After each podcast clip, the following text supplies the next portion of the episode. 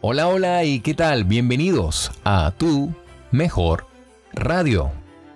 En una plácida noche hace unos 2000 años, ángeles anunciaron el nacimiento del Salvador a un grupo de pastores.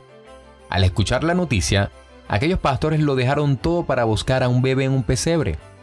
Han transcurrido miles de años y la invitación no ha cambiado.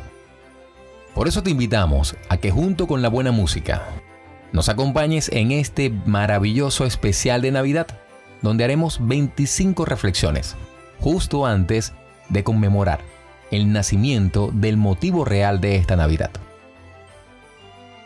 Y sin más, comenzamos. Reflexión número 23. Viva plenamente para Dios.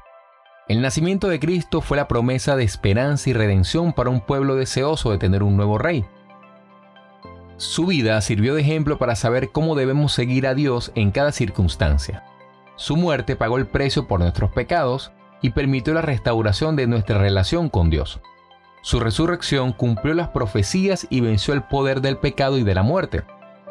Pero el ministerio de Jesucristo trasciende generaciones para siempre y aún está cambiando el mundo a diario. Dios envió a su Hijo al mundo como un niño humilde, activando así su poderoso plan de redención. Cristo volverá como Rey victorioso, a quien todos proclamarán como Señor. Mientras esperamos su triunfante venida, podemos vivir a plenitud para Dios como sus nuevas creaciones. Al unirnos a Dios cada día en la obra de restauración de su reino, honramos su nombre como nuestro Rey de Reyes y Señor de Señores. La actividad para esta reflexión es la siguiente. Haga un pequeño acto de restauración, recoja basura que no sea suya o done sus posesiones a los necesitados.